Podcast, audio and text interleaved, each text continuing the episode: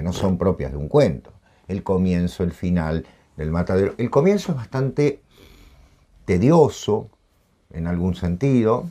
¿Qué quiero decir? Que se deja derivar hacia algunas eh, disquisiciones de carácter literario muy de la época, no muy de los románticos de la época, esta idea de que no vamos a seguir a nuestros maestros españoles, todo dicho con ironía, que empiezan la historia por Noé, sino vamos a empezar la historia in media res.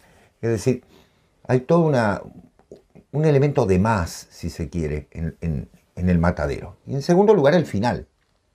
El final es una reflexión, casi una toma de posición, una, no una, casi, es una toma de posición, eh, una opinión política, que después lo vamos a leer, son cuatro renglones nada más, en los que Echeverría directamente, o el narrador directamente, eh, baja línea de una manera política, dándole al texto un carácter sentido falsamente ficcional y netamente político, sobre la base de lo que llamaríamos más un artículo de costumbres, al estilo de lo que escribió, por ejemplo, don Mariano José de Larra.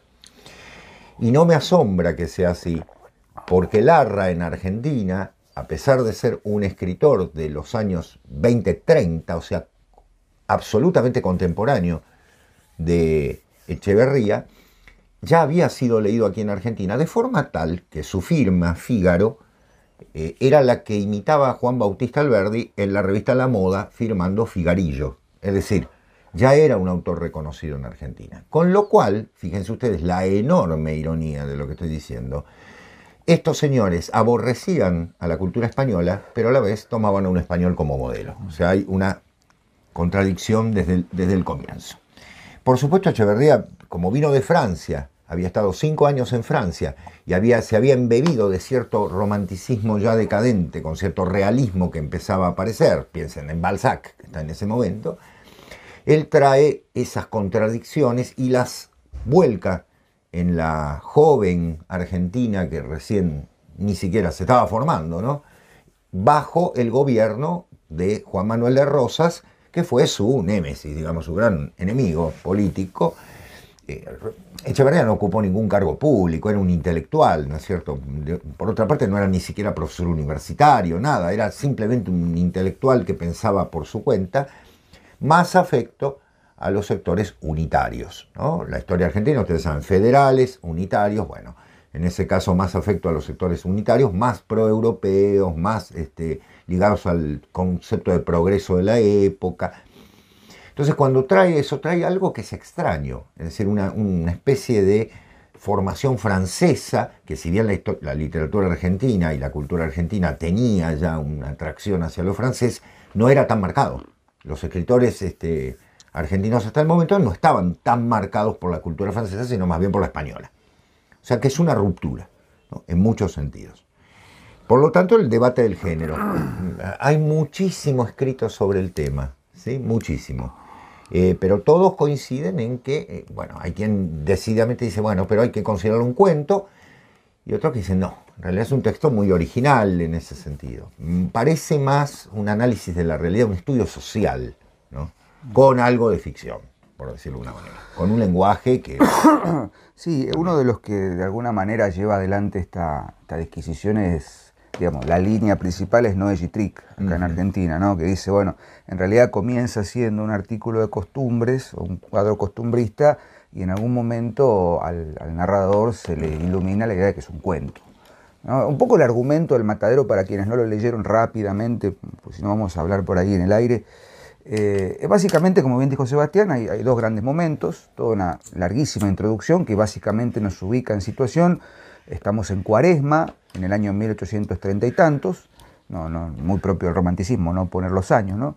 Tiene que ser el 39, este, porque es un dato histórico. histórico. Sí, que, es que la esposa de Rosas está muerta, murió el año anterior. Claro, bien, habíamos, exactamente, muy bien, 1839.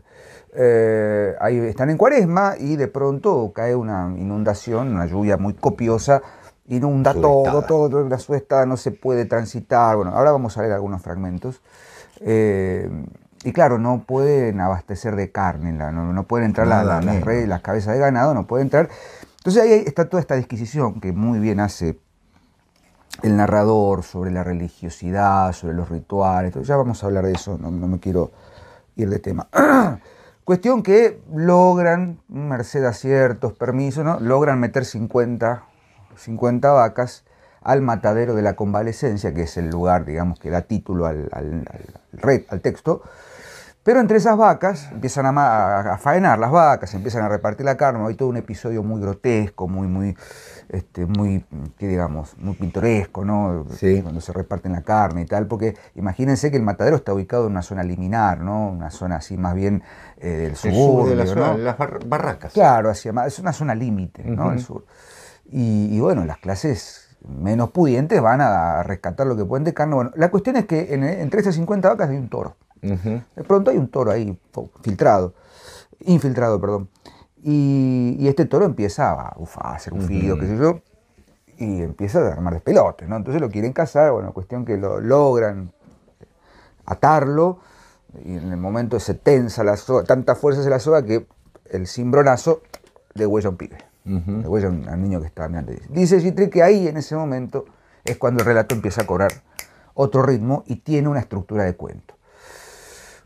Final del relato, segunda parte, van a faenar a este toro, viene el famoso eh, Matarife Mata 7, ejecuta al toro, le corta los testículos, los reparte, y están, están en eso cuando a lo lejos se ve cabalgando a un joven unitario que va y de pronto cae la boca del lobo, lo agarran, lo torturan, el unitario termina muriendo, muriendo de rabia, dice. Y ahí es donde está ese famoso esa famosa reflexión sobre qué quiere ser el matadero. Ese es el argumento, ¿no? Por si no lo leyeron.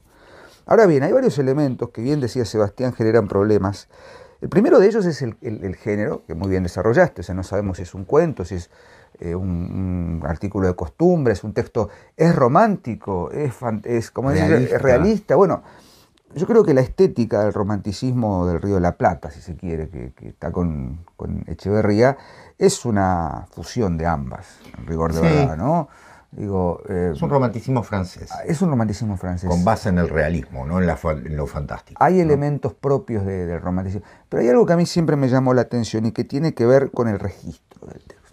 El, ah, registro, el lenguaje del texto. Porque ya tenemos que hablar de literatura, ¿no? Eh, no me acuerdo quién decía, eh, qué crítico decía, creo que David Viñas, eh, no podemos hablar de, o sea, si hablamos de literatura y política, con el matadero se rompe el esquema de que antes no se usaba la literatura para hacer política. Oh, por Dios. En cambio, con el matadero se inaugura una forma de afrontar un problema político, o sea, una, un problema, una realidad política, una disputa en este caso, eh, una, una crítica, si se quiere, al gobierno de Rosas, desde la literatura, desde la ficción.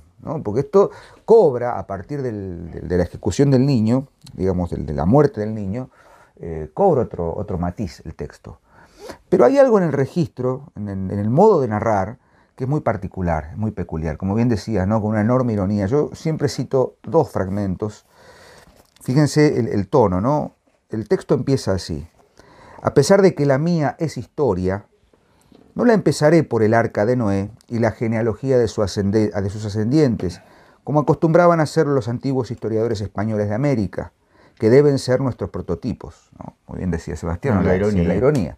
Fíjense cómo ya en esa primera oración hay una ironía enorme. No la comenzaré por el arca de Noé. Tengo muchas razones para no seguir ese ejemplo, las que callo por no ser difuso. Recuerden, ¿no? No voy a empezar por el arca de Noé, o sea, por el diluvio. No voy a ser difuso. Y no quiero difuso al máximo. Eh, y dice, diré solamente que los sucesos de mi narración pasaban por los años de Cristo 1830 y ya es difuso ahí. Estábamos a más, en cuaresma, época en que escasea la carne en Buenos Aires, porque la iglesia, adoptando el precepto de Epicteto, sustine, abstine, sufre y abstente. Substine, abstine. Ah, claro, acá está mal, mal escrito. Abstine ordena vigilia y abstinencia a los estómagos de los fieles a causa de que la carne es pecaminosa y, como dice el proverbio, busca